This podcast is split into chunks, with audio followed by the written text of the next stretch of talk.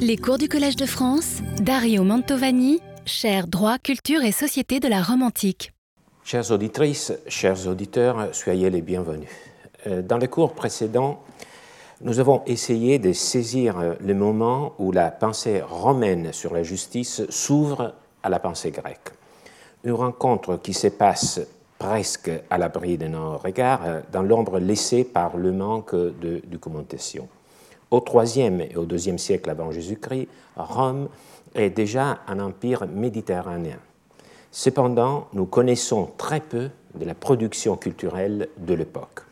C'est pourquoi, jusqu'ici, il nous a fallu adopter une démarche inductive, nous efforcer de remonter aux notions générales à partir de quelques occurrences particulières. Pour ce faire, nous sommes allés en quête des plus anciennes traces d'Equitas et de Justitia, à partir d'un gobelet, le Poculum Essentiae, au IIIe siècle, puis dans le théâtre de Plaute, de Terence, dans les tragédies d'Ennius et dans quelques inscriptions juridiques, telles le Senatus Consulte sur les bacchanales. Mais pratiquer l'induction, c'est aussi désespérant que de reconstruire une fresque éclatée en rassemblant des minuscules morceaux. Quand on étudie un concept ancien, quel meilleur guide que d'en avoir déjà une définition de la part des anciens? C'est posséder le fresque, la fresque elle-même sans nécessité de la reconstituer. La voie la plus simple pour comprendre l'équité serait donc d'en avoir une définition romaine Cicéron nous en offre une, plus qu'une à vrai dire, mais sa définition est très complexe parce qu'elle s'inscrit dans une théorie plus large aux nuances philosophiques. En outre, elle ne se laisse pas déchiffrer qu'après un démontage minutieux de ces éléments. Cette complexité impose que pour s'orienter dans la topographie du droit, c'est un mot que vous allez entendre plusieurs fois aujourd'hui, pour s'orienter dans la topographie du droit de Cicéron, il nous faut un guide, un interprète moderne. Jean-Louis Ferrari, dans un article paru en 2007, le droit naturel dans les exposés sur les parties du droit des traités de rhétorique, en a donné l'interprétation la plus persuasive. Je la suivrai de près dans ce cours avec quelques compléments. Ce 5 mai, Jean-Louis Ferrari aurait fêté son 73e anniversaire. Et beaucoup d'entre nous lui auraient exprimé leur amitié. Aujourd'hui, ce cours lui rend hommage, rend hommage à son souvenir, car suivre de près son interprétation de Cicéron signifie aussi revivre la maîtrise herméneutique de ce grand savant. Sa personnalité sera l'objet de plusieurs initiatives, et en particulier le 16 septembre prochain, euh, une rencontre organisée par plusieurs institutions, à l'avis desquelles Jean-Louis Ferrari avait contribué, sera coordonnée par l'Académie des inscriptions et belles-lettres. Et plus proche de nous, le euh, lundi prochain, le 10 mai, à Montpellier, un séminaire doctoral lui sera consacré. Ces deux images, je crois, expriment à la fois son attitude ouverte et sa capacité de s'isoler dans la lecture des textes. Commençons. Rome, année 80 du 1er siècle avant Jésus-Christ. Cicéron a environ 20 ans. Il a suivi un cours de rhétorique, la technique pour devenir orateur. Nous ne connaissons pas le nom de son maître, mais le jeune Cicéron ne se contente pas d'écouter ses leçons il écrit un manuel dans lequel il réélabore ce qu'il a appris. Il l'intitule De Invenzione, car ce texte porte sur la technique pour retrouver, invenire, les arguments persuasifs. Un petit manuel, mais qui nous ouvre un monde, le monde des textes, et par là s'ouvre le monde de la pensée. La manque de documentation à laquelle je faisais allusion s'achève et les flux des textes commencent peu à peu à se densifier. Parmi les textes latins intégralement conservés, à l'exception donc des collections euh, des fragments, le De Inventione vient juste après les théâtres comiques de Plaute de Terence et les traités sur l'agriculture de Caton. Ce n'est que plus tard que des textes complets des différents genres commenceront à parvenir jusqu'à nous. Par exemple, le plus ancien discours judiciaire conservé est justement le premier discours que Cicéron donnera en tant qu'avocat une fois terminé sa formation rhétorique en 81 les plaidoyers en défense des Quincius. Les textes des juristes, eux aussi, ne sont connus que très fragmentairement jusqu'à la fin de la République. Quant aux textes philosophiques, les plus anciens qui nous sont parvenus, c'est-à-dire les poèmes de Lucrèce et les traités du même Cicéron, n'arriveront que dans les années 50 et 40. Voici justement le portrait de Cicéron, un portrait en marbre conservé au Musée Capitolini de Rome, appartenant à l'âge républicaine tardive. Il met en valeur les traits euh, du personnage tout en célébrant la vertu de l'homme politique. L'état de la documentation explique pourquoi c'est dans le De Inventione que se trouvent les approches théoriques de l'équité les plus anciennes que l'on puisse relever en latin, ainsi que dans un autre manuel de rhétorique à peu près contemporaine, la rhétorique Aerenius. Les deux manuels, le De Inventione et la rhétorique Aerenius, ont beaucoup de points en commun. On pourrait même penser que leurs auteurs ont été les élèves d'un même maître. Une chose est sûre, la rhétorique qu'on enseignait à Rome était profondément influencée par la pensée grecque. Donc les deux manuels ont en fond, et plus qu'en fond, ont beaucoup en commun, et ce qui les deux manuels ont en commun dérive en grande partie de la tradition rhétorique grecque. Et c'est s'appuyant sur la pensée grecque que Cicéron, dans la, le De Inventione, aborde les partes iuris. Partes iuris, c'est-à-dire des éléments du droit. Il s'agit donc d'une définition par partition. Cicéron démembre les droits pour le réduire à une topographie, pour le transformer en un dispositif qui peut produire des arguments. Cicéron veut offrir à un avocat qui doit élaborer un discours judiciaire des moyens pour affirmer ce qui constitue les droits dans le cas qu'il est en train de discuter. Comme il s'agit d'un manuel de rhétorique, sa définition sert à trouver des arguments persuasifs, notamment dans les débats politiques et judiciaires. Il s'agit donc d'une définition topique. Topique, c'est un mot qui vient d'une racine grecque, topos, donc qui fait référence au lieu, au lieu de l'argumentation, les lieux où on peut retrouver les arguments. Et cette définition rentre dans la logique topique dans la logique qui sert à proposer une grille ou retrouver des arguments.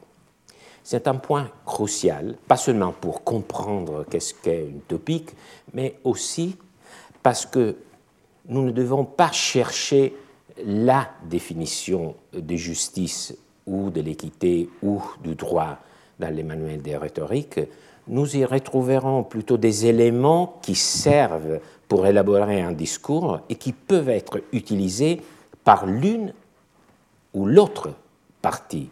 Donc, ce sont des éléments réversibles, ce sont des points de vue. On le comprend encore mieux lorsqu'on voit que Cicéron propose sa topographie en rapport avec un état de la cause précis. Juste un mot avant de discuter ce texte sur la notion de état de la cause. La base pour bien cibler un raisonnement persuasif est d'identifier les points à trancher. La façon dont chacune des parties dans une controverse doit se placer et par quelles étapes successives doit passer le débat? C'est là identifier d'où doit passer le débat permet de distinguer plusieurs états de la cause. La technique du discours, la rhétorique, doit donc fournir des points de repère différents en fonction de chacun des états de la cause. C'est pourquoi Cicéron aborde le sujet des partes iuris, des éléments de droit, à propos d'un état de la cause spécifique, notamment la constitutio generalis il faut avouer que la traduction des termes rhétoriques latins est très difficile et donc je vous en propose une. Cette question que nous appelons de genre, donc je traduis constitutio generalis comme question de genre, parce que ça se réfère la, au genre, à la qualité d'une chose, nous semble avoir deux subdivisions, la question de qualification juridique d'un côté et la question d'affaires de l'autre côté. La traduction de constitution negotialis par question d'affaires assez, disons, euh, dure, mais euh, j'ai voulu souligner le texte latin où négociation fait référence à l'affaire. Donc cela implique que la question qu'on discute est strictement liée à l'affaire en discussion, comme nous allons le lire. La question de qualification juridique est celle où la controverse porte sur la nature de l'équitable et du bien, ou sur la logique de la récompense ou du châtiment. La question d'affaire est celle dans laquelle on considère ce que le droit est selon la coutume de la communauté et selon l'équité. À Rome, les jurisconsultes sont censés être en charge de ce savoir. Jusqu'ici, Cicéron se borne à une simple introduction, une description très générale du sujet. C'est dans la suite, dans le deuxième livre de son manuel, qu'il développe les éléments du droit, les partes iuris, et il le fait dans le cadre de la Constitution negotialis, bien qu'il précise que le même discours vaut également pour l'état de la cause juridicalis, c'est-à-dire la question qualification juridique, qui est l'autre subdivision de la Constitution generalis. Même chose, à quelques différences près du système des états de la cause. Euh, on, la même chose, on la retrouve dans la rhétorique à Arrhenius. Mais ce n'est pas tout. Dans le même manuel, Cicéron répète plus ou moins les mêmes choses à propos d'un autre type de discours, le discours délibératif, politique. Par exemple, s'il faut soutenir ou rejeter un projet de loi. Dans ce second contexte, Cicéron parle du droit sous l'angle de la vertu de la justice, ce que fait également l'auteur anonyme de la rhétorique Arrhenius. Nous analyserons aujourd'hui le premier développement du De Inventione, celui à propos du discours judiciaire. Donc, nous n'allons pas aborder le traité de Cicéron à propos des éléments du droit concernant les discours délibératifs. Et pour rendre plus facile encore mon exposé, je ne ferai référence au développement parallèle ou presque de la rhétorique Arrhenius que ponctuellement, seulement là où cela nous aidera à mieux comprendre le texte cicéronien. Et on peut lire une comparaison complète dans l'article de Jean-Louis Ferrari. Il faut examiner, dit Cicéron, de quels éléments est constitué les droits. Nous le ferons, nous aussi. La première observation qui nous revient est que Cicéron imprime à son exposé une trajectoire diachronique, évolutive. Les iuris partes, les éléments de droit, ne sont pas juxtaposés, mais regroupés selon un schéma évolutif allant de la nature à la loi, en passant par la coutume, chaque élément se transformant dans le suivant. Ce qui change est, pour ainsi dire, l'origine, le mobile, la base de légitimation des règles, dont le contenu reste pourtant presque le même. Donc, dans cette évolution, les principes demeurent les mêmes, ce qui change est la nature de ce qui légitime ces principes. Cicéron poursuit disant les deux parties du litige, ou même toutes les parties, s'il y en a plus de deux dans le litige, doivent tenir compte des sources d'où provient le droit. Celui-ci tire donc son origine de la nature. D'autre part, l'utilité, plus ou moins évidente à nos yeux, de certains principes les a fait passer dans nos usages. Par la suite, certains principes approuvés par la coutume ou jugés vraiment utiles ont été confirmés par les lois. Donc, la nature est considérée par Cicéron comme le commencement, l'initium. La deuxième phase est celle du passage dans la coutume, inconsuetudinem venisse. La dernière étape est celle de la loi, postea indique cette succession. Ce schéma évolutif implique une cohérence entre les trois parties du droit, et notamment la prédominance de la nature, dont les principes, à travers différentes phases, arrivent jusqu'à la loi, à la lex. La rhétorique Arrhenius, dans le développement comparable que j'ai évoqué, n'adopte pas le même chemin évolutif. Chaque élément est présenté de façon séparée. Donc les deux développements contiennent à peu près les mêmes éléments, mais dans la rhétorique Arrhenius, il n'y a pas cette présentation diachronique.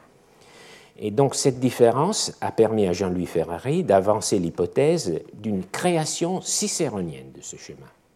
C'est un point très important le jeune Cicéron émerge non seulement comme un intermédiaire des idées grecques, mais comme un théoricien du juste naturalisme. Venons maintenant à la première catégorie, le jus naturae, le droit de nature, le droit naturel. Le droit de la nature n'est pas fondé sur l'opinion, mais sur un sentiment inné comme la religion, la piété, la gratitude, la vengeance, la révérence ou la vérité. On appelle religion ce qui repose sur la crainte des dieux et les cérémonies du culte. La piété et les sentiments qui nous avertissent de nos devoirs envers la patrie, nos parents et ceux qui nous sont liés par les sang. La gratitude consiste dans les égards qu'inspire le souvenir de bienfaits, des honneurs et de l'amitié, et le désir de les payer de retour. La vengeance est ce qui nous incite à écarter de nous et de ceux qui doivent nous être chers la violence et l'outrage, soit en nous défendant, soit en rendant l'appareil. Et c'est aussi par elle que nous punissons les fautes.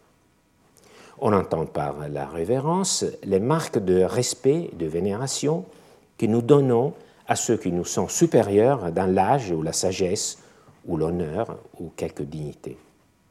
La vérité est la qualité par laquelle nous nous efforçons d'éviter toute divergence entre notre déclaration, nos déclarations et les faits passés, présents ou futurs. Venons en maintenant à la première catégorie, le jus naturae. Et les droits de la nature, dit Cicéron, n'est pas fondé sur l'opinion, mais sur un sentiment inné comme la religion, la piété, la gratitude, la vengeance, la révérence ou la vérité. On appelle religion ce qui repose sur la crainte des dieux et les cérémonies du culte, la piété et les sentiments qui nous avertit de nos devoirs envers la patrie, nos parents et ceux qui nous sont liés par les sangs. La gratitude consiste dans les égards qui inspirent le souvenir de bienfaits, des honneurs et de l'amitié, et le désir de les payer de retour. La vengeance est ce qui nous incite à écarter de nous de ceux qui doivent nous être chers la violence et l'outrage, soit en nous défendant, soit en rendant l'appareil. Et c'est aussi par elle que nous punissons les fautes.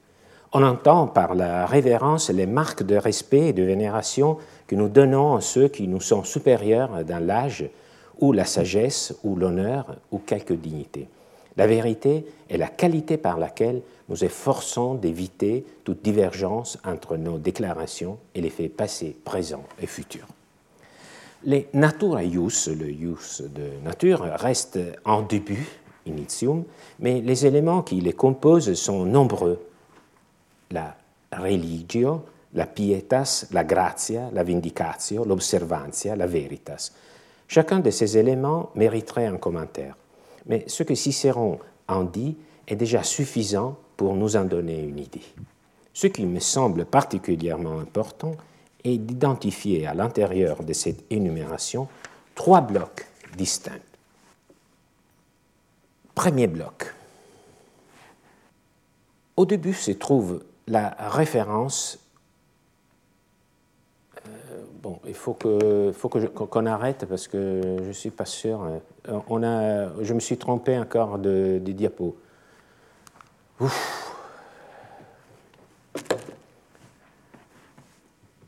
Alors, il faut que, que je reprends d'ici tout de suite et, donc, euh, je, je, recommence.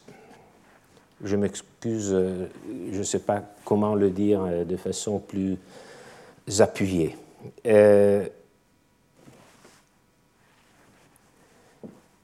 venons en maintenant la première catégorie, le jus naturae.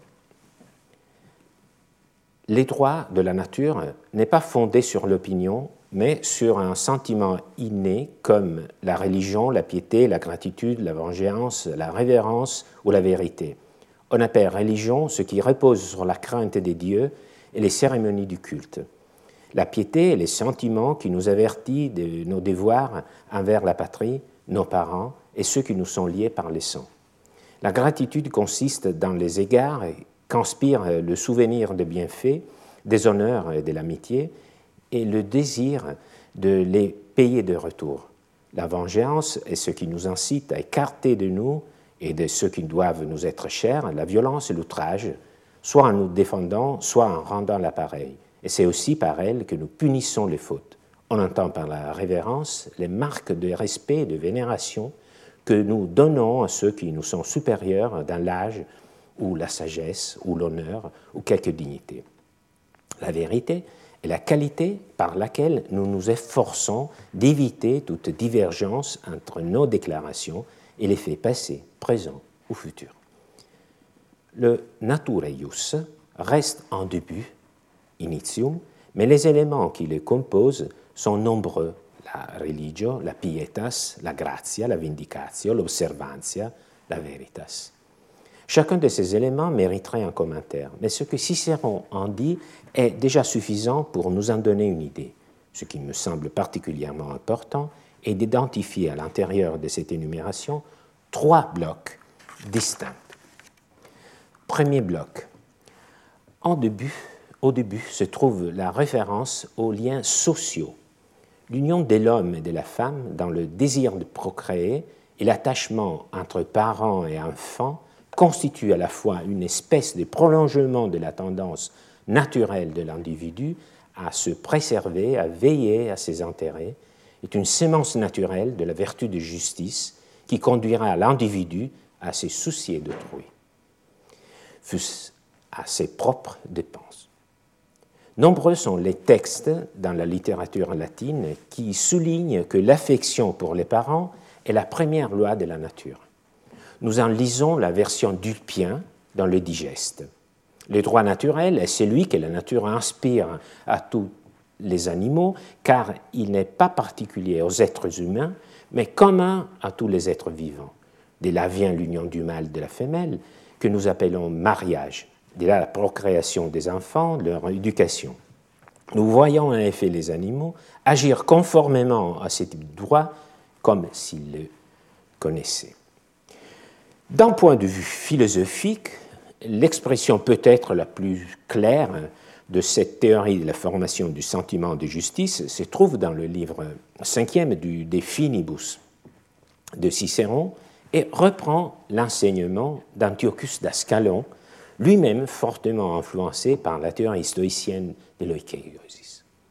De tout ce qui est honnête, rien n'a plus d'éclat et n'a de portée plus vaste que l'union des hommes avec leurs semblables, cette société, cette communauté d'intérêt, cet amour de l'humanité, amour qui naît avec la tendresse des pères pour leurs enfants, se développe dans les liens du mariage et de la progéniture, puis coule insensiblement au dehors, s'étend aux parents par les sangs, aux parents par alliance, aux amis, aux relations de voisinage, grandit avec le titre citoyen, se répand sur les nations alliées attachées à la nôtre, enfin est consommé par l'union de tout le genre humain. Cette attitude de l'esprit qui donne à chacun ce qui lui revient et c'est fait les soutiens généreux et équitables de cette société générale des hommes que je viens de décrire s'appelle la justice, qui a pour compagne la piété, piété, la bonté, la libéralité, la bienveillance, la douceur et toutes les qualités du même genre. Ce passage de De Finibus s'articule en deux parties je souligne souvent la structuration des textes, parce que d'abord, il s'agit d'une perspective de lecture euh, que je trouve très intéressante euh, personnellement, mais aussi parce que je trouve que tout ce qui fait l'intérêt de la pensée des Cicéron est que les contenus est formellement présenté dans une structuration de l'expression qui fait que sa pensée prend l'allure d'un calcul. Et donc, euh, c'est vraiment un critère euh, par lequel on peut prendre des décisions. Alors, dans la première euh, partie du texte, Cicéron présente une description de la société dont les cercles se répandent comme les vagues à partir du centre, qui est constituée par la relation entre les êtres humains et leurs enfants, et qui s'élargit progressivement à l'humanité tout entière. La deuxième partie du texte lit cette description aux liens sociaux, lit cette description des liens sociaux à la définition de la justice. La justice, dit Cicéron, est l'attitude de l'esprit, je répète, qui donne à chacun ce qui lui revient et c'est fait le soutien généreux et équitable de cette société générale des hommes que je viens de décrire. C'est une perspective cohérente avec ce que nous avions lu dans Aristote, la rhétorique et, dans, l'éthique à Nicomaque. Euh, mais ici, Cicéron est plus précis. Il nous dit qu'à partir de cette configuration de la société, la justice possède deux composantes. Nous y reviendrons. Continuons notre commentaire du De Inventione. Nous avons vu que le premier bloc fait référence, selon Cicéron, au sentiment inné des êtres humains, pour ainsi dire, à leur biologie. bien entendu, je, dirais plusieurs fois biologie, c'est une vision de la biologie qui, qui est aussi la construction euh, de, Cicéron et des philosophes.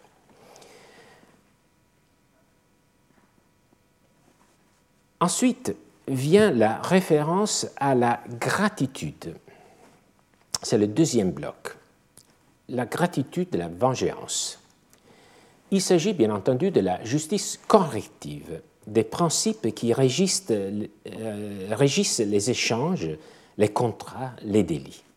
En d'autres termes, dans le bloc précédent, on parle de valeurs, de devoirs comportements qui dépendent de la nature humaine, même et des liens qu'elle crée entre les individus. Ici, en revanche, on parle des relations volontaires ou involontaires dans lesquelles on entre sans que cela présuppose des liens préalables. Il s'agit, bien entendu, de la justice, comme je l'ai dit, corrective ou rétributive, dont nous avons parlé dans nos derniers cours, euh, nous appuyant sur la définition de l'éthique à Nicomaque. Et comme on peut l'attendre, ayant lu l'éthique à Nicomaque, vient ensuite la justice distributive, sous forme de révérence.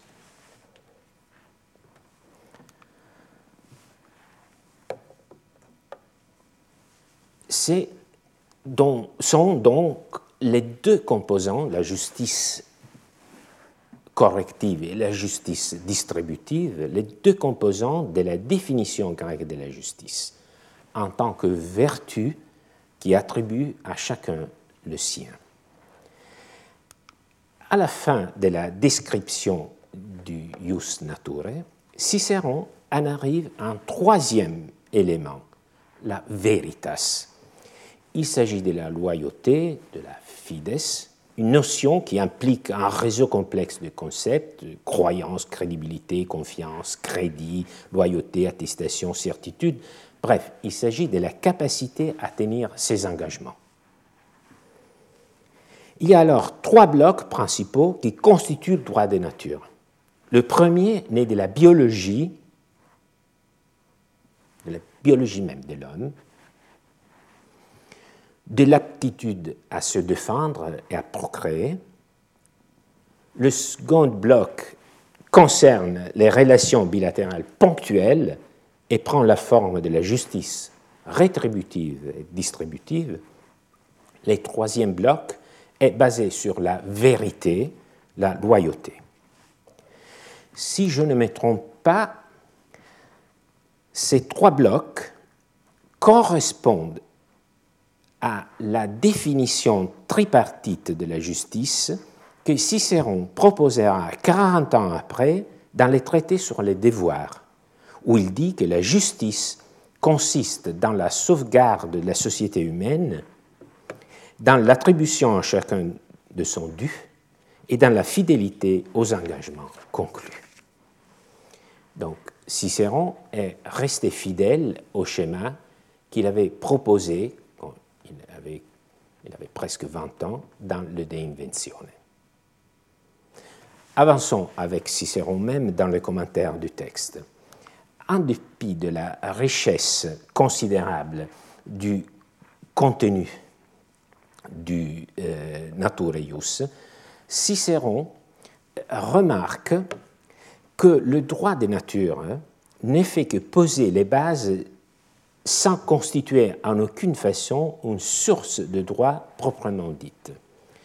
Ce statut particulier de natura ius explique qu'il ne puisse guère apparaître dans l'argumentation du discours judiciaire et en particulier dans la Constitution negotialis, si ce n'est à titre que à titre de comparaison ou pour une amplification.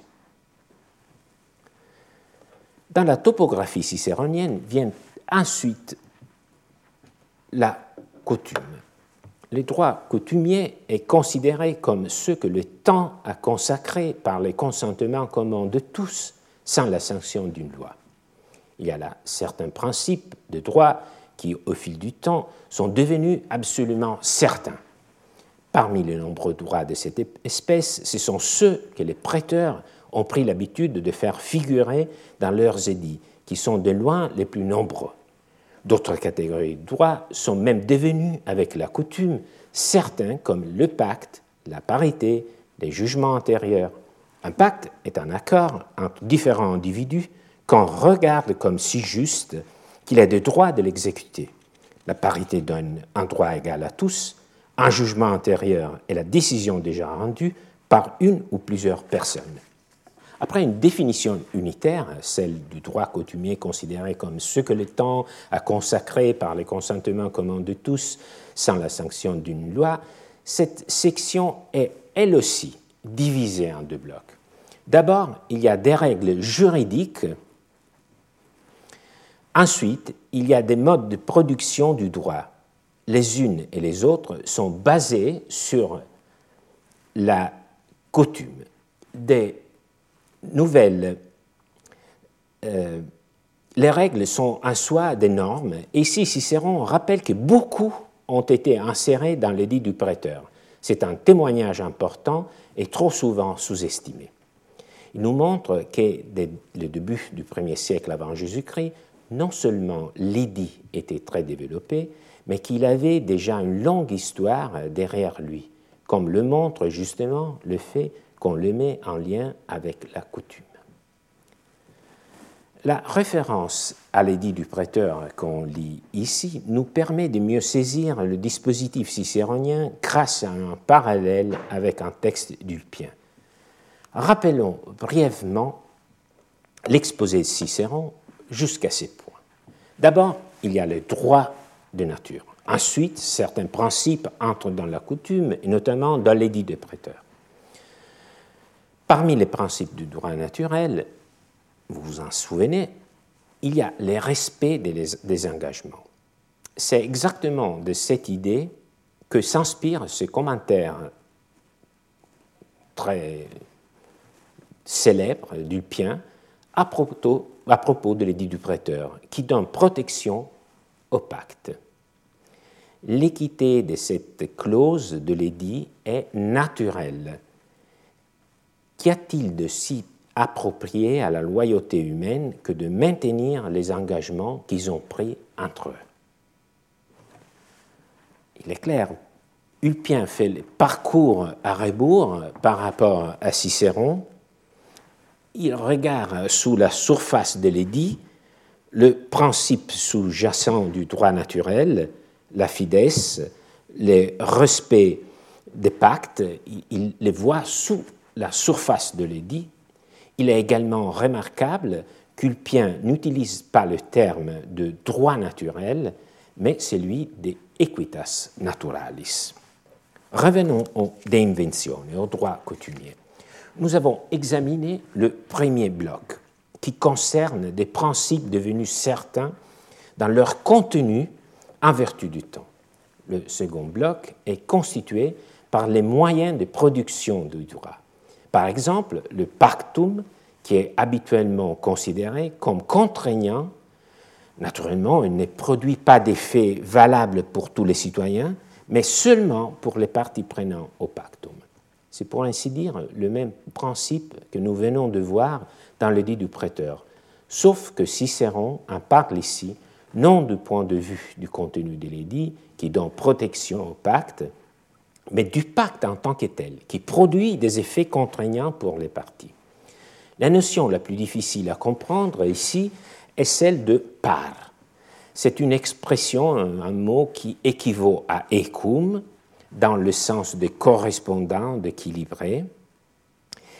Mais si par est synonyme d'ecum, quelle est sa signification euh, dans ce contexte du De Inventione Cicéron dit par quod omnes equabile est, c'est le principe qui veut qu'on établisse les mêmes règles pour tout.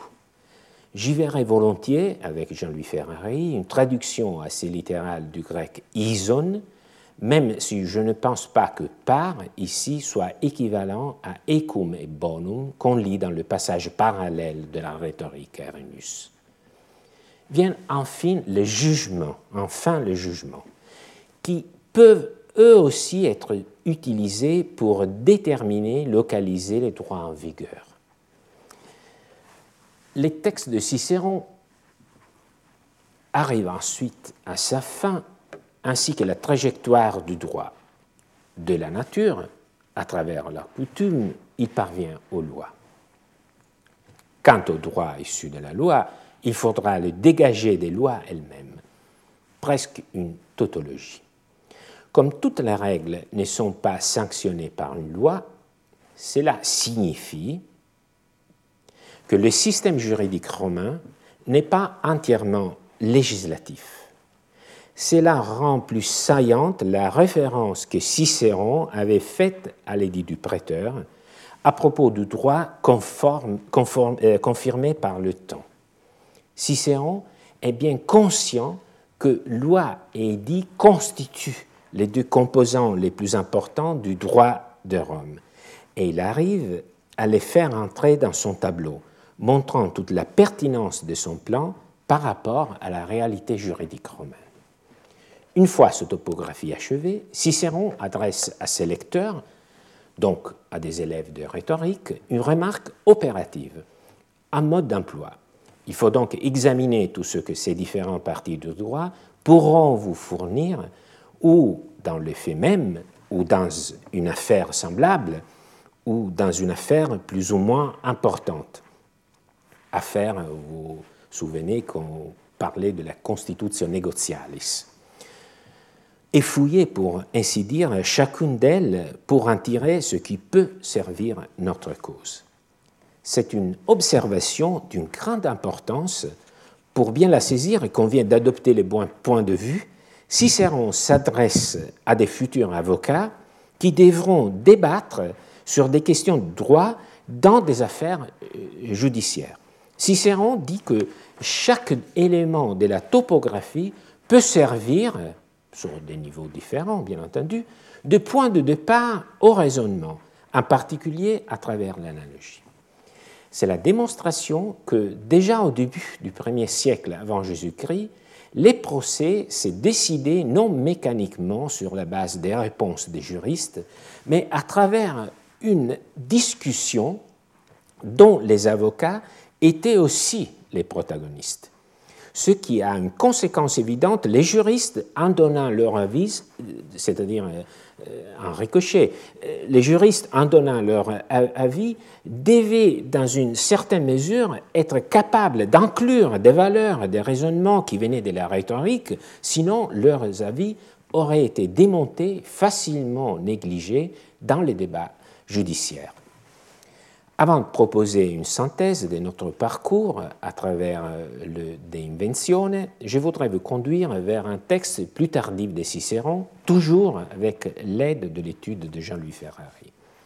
Au contraire du De Invenzione, ouvrage de jeunesse, d'autres textes cicéroniens portant sur la justice et l'équité appartiennent à la période de deux séries de traités philosophiques, donc des années 50 et 40 nous nous arrêterons brièvement sur un texte seulement. Il s'agit des Partitiones Oratorie, dont la date reste incertaine. On la situe entre 54 et début de 45. Dans les Partitiones Oratorie, Cicéron revient sur les partes iuris à propos de l'état de cause qualitatif. Quoi les cite? Tout comme dans les De même si c'est dans le cadre d'un remaniement des états de la cause. Il commence par dire que le droit se divise en deux parties, la nature et la loi. Il fusionne ainsi loi et coutume en une seule catégorie. D'effet, dans ce contexte, la loi est une catégorie qui comprend plus largement, elle est plus large que la même catégorie avec au même nom dans le De dans les partitions oratorie, la catégorie des lois inclut, qualifie le droit positif de la cité, coutume incluse. En tant que droit positif, loi et coutume s'opposent au droit de la nature. Ensuite, Cicéron dit que le droit de nature et la loi peuvent concerner les droits divins et les droits humains. C'est comme dire que, par exemple, le culte des dieux est discipliné en partie par des règles de nature, innées chez les êtres humains, et en partie par des règles établies par la cité. Cela vaut de même pour ce qui concerne les rapports privés. Il qualifie les domaines euh, du droit divin comme appartenant à la religion et les domaines des rapports entre les particuliers comme equitas. Nous voici donc en présence d'une définition de l'équité. Il y a deux sortes d'équité.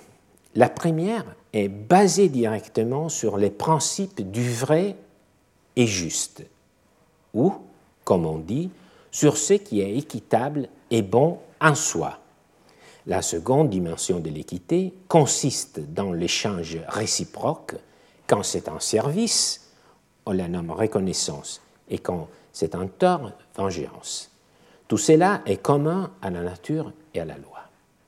Même si Cicéron ne parle que de deux dimensions de l'équité, je pense que vous avez bien reconnu ici les trois blocs qui formaient l'exposé du De Invenzione et qui étaient évoqués dans le De Finibus. D'une part, il y a des principes qui sont à la base de la société à partir de ces ressorts biologiques.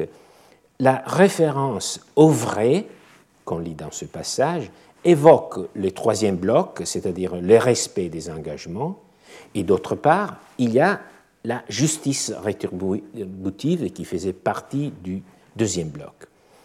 Et ce qui est intéressant, justement, dans cette réduction de composants, est que nous comprenons que même le respect des engagements rentre dans la composante, pour ainsi dire, biologique. C'est aussi l'occasion pour souligner à nouveau ce qui paraît faire tout l'intérêt de l'exposé de Cicéron, ce n'est pas seulement l'énumération des principes, mais c'est la structuration même, la division en blocs, qui montre qu'il s'agit d'un vrai dispositif argumentatif. Je vous propose donc un résumé de notre itinéraire. Cicéron parle de partesioris. Ce qui l'intéresse est de fournir au futur avocat une topographie pour trouver les droits. Ce sont les lieux visités, ce sont des lieux à visiter, des images, des idées dont l'avocat pourra tirer les principes qui lui serviront pour soutenir sa position. Si sa description concerne les partes sioris, le thème général en est l'equitas, cela dépend du fait que l'équité, l'équitas, constitue les critères de résolution des controverses judiciaires, tandis que dans les controverses délibératives politiques, c'est plutôt l'utilité. Et dans la classification Cicéron, l'équité, l'équitas, représente la justice comprise d'un point de vue objectif. Ce n'est pas la vertu de la justice, qui est une attitude subjective, l'équité est un ensemble de principes. L'équité est aussi une notion générale qui n'a pas un contenu unitaire, parce qu'en réalité, elle s'articule en différentes valeurs selon un schéma tripartite que nous avons évoqué maintes fois. C'est là le point le plus délicat de cette interprétation, car il faut bien remarquer que ce schéma tripartite concerne en effet la composante que Cicéron appelle les droits naturels, c'est l'équité en tant que droit de nature.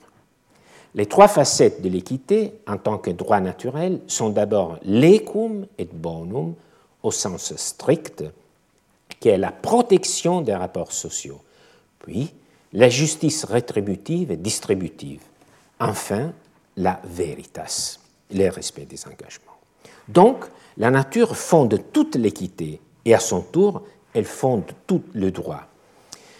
Euh, forme et valeur sont en harmonie, car les structures de l'équité civile, notamment la coutume et les lois, s'efforcent de ne faire rien d'autre que de donner des formes rationnelles et civilisées aux sentiments innés des êtres humains et à l'exigence de préserver les liens de la vie en communauté. Donc, cette théorie pense l'homme comme un animal qui peut, grâce à sa capacité de parler et de réfléchir, introduire des relations sexuelles relativement monogames, la liberté, la possession naturelle, les besoins d'échange pacifique et de revanche en cas de lésion, l'intérêt à la préservation de soi-même et de ses biens.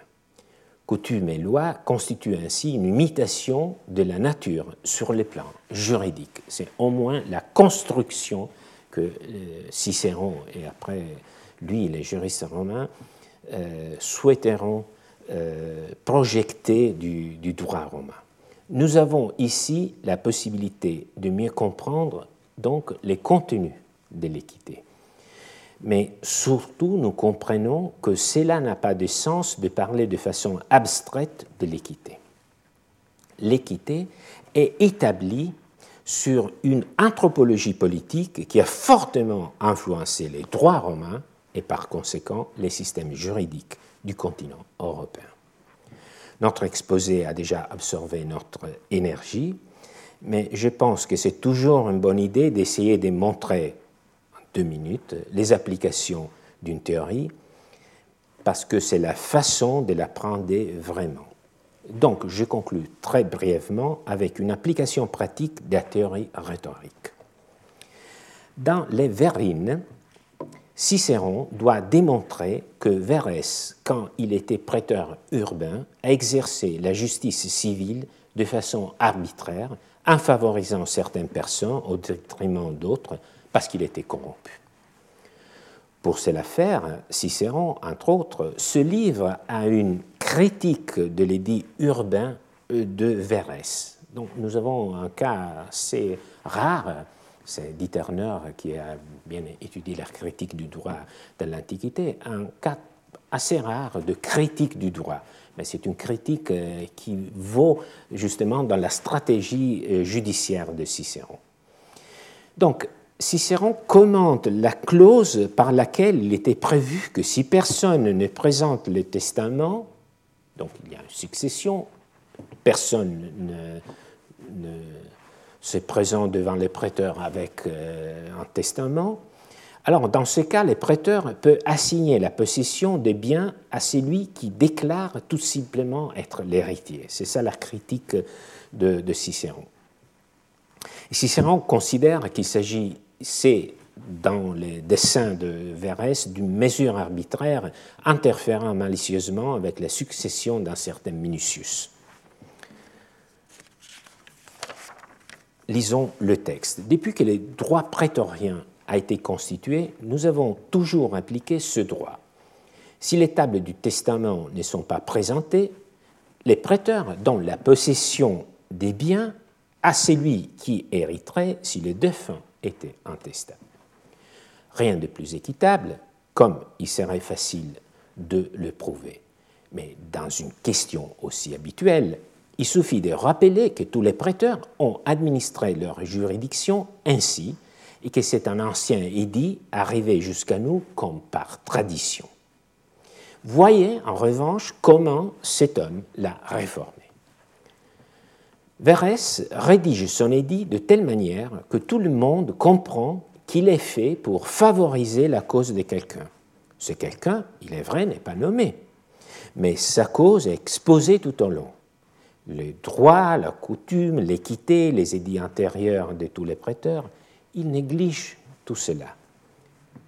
Extrait de l'édit affiché à Rome. Donc nous avons ici un document de la juridiction de Verès nous sommes dans les années 70, et donc nous, avons une lecture euh, d'une partie d'une clause de l'édit de Verès quand il était prêteur urbain. Si l'on ne présente pas de testament, c'est le début de la clause, eh bien, que dit Verès Qu'il enverra en possession celui qui se prétendra héritier. C'est ça le, point euh, crucial. Celui qui se prétendra héritier. Donc il suffit de se prétendre héritier pour avoir euh, euh, être envoyé dans la possession du bien. Que dirais-je maintenant, dit Cicéron au juge, pour souligner l'arbitraire de cette clause? D'abord, que personne après lui n'a pris des mesures pareilles. Verès lui-même ne conserva pas cette clause dans son édit de Sicile, car il en avait déjà reçu la récompense. Verès publia en Sicile, sur la voie en possession des héritages, le même édit que tous les prêteurs avaient publié à Rome, excepté lui. Pourquoi n'as-tu, Verès, pas voulu transporter ces clauses dans l'édit de Sicile? As-tu trouvé les habitants de la province plus dignes que nous d'une législation équitable? Ou ce qui est équitable à Rome ne l'est pas en Sicile? Alors, donc, pour démontrer la corruption de Verès, Cicéron utilise tous les arguments que nous venons de lire dans le De Inventione. D'abord, celui de la coutume. Il dit qu'auparavant, tous les prêteurs avaient inséré dans leur édit urbain la clause selon laquelle, en cas d'absence de testament, la possession doit être donnée à l'héritier légitime, l'héritier abintesta. Il s'agit, bien entendu, des descendants qui se trouvent dans la puissance paternelle euh, au moment de la mort, de, euh, s'il n'y a pas de, sui heredes, il s'agit de l'agnatus proximus, ou des membres de la gens. Ce qui implique également que Verès a négligé le ius, ce que l'on doit comprendre comme le droit stables, et puis l'équité. Mais en quoi consiste l'équité ici? Dans le fait que l'héritage, en l'absence de testament, doit revenir à la famille, généralement aux enfants.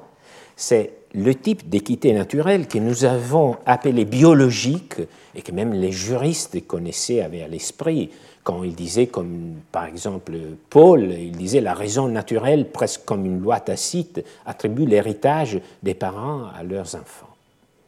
Enfin et surtout, l'équité est mise à l'épreuve par les biais d'une comparaison avec l'édit que Verès lui-même affichait en Sicile, qui était conforme à la tradition. Verès n'avait pas répété son édit urbain en Sicile. D'où vient l'objection? Les droits doivent être égaux pour tous, c'est le principe du par que nous avons essayé de comprendre dans le De Invenzione, de l'ecum dans le sens de l'égalité euh, de traitement.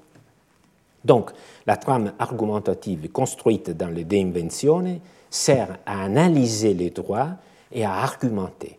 C'est un cas instructif parce qu'il nous montre qu'au fond, toute cette armature pouvait servir pour maintenir les droits romains dans un cadre de principes acceptés par tous, je l'appellerai une sorte de contrôle de légitimité du droit par la rhétorique.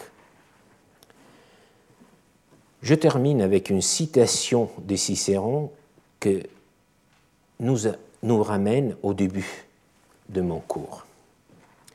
Nous plantons des arbres qui ne porteront de fruits que dans un autre siècle, dit Cicéron citant un poète. Ce sont des mots que je trouve très appropriés pour Jean-Louis Ferrari. Il était très content de ce qu'il faisait, mais il était aussi convaincu que l'étude du passé est important et que l'effort de chacun donnera ses fruits pour les générations suivantes. Donc, il a montré qu'il avait ce souci qui fait dire à Cicéron pourquoi implanter si les siècles qui nous suivront ne nous touchaient à rien? Je vous remercie de votre attention et à la prochaine semaine. Retrouvez tous les contenus du Collège de France sur www.colège-2-france.fr.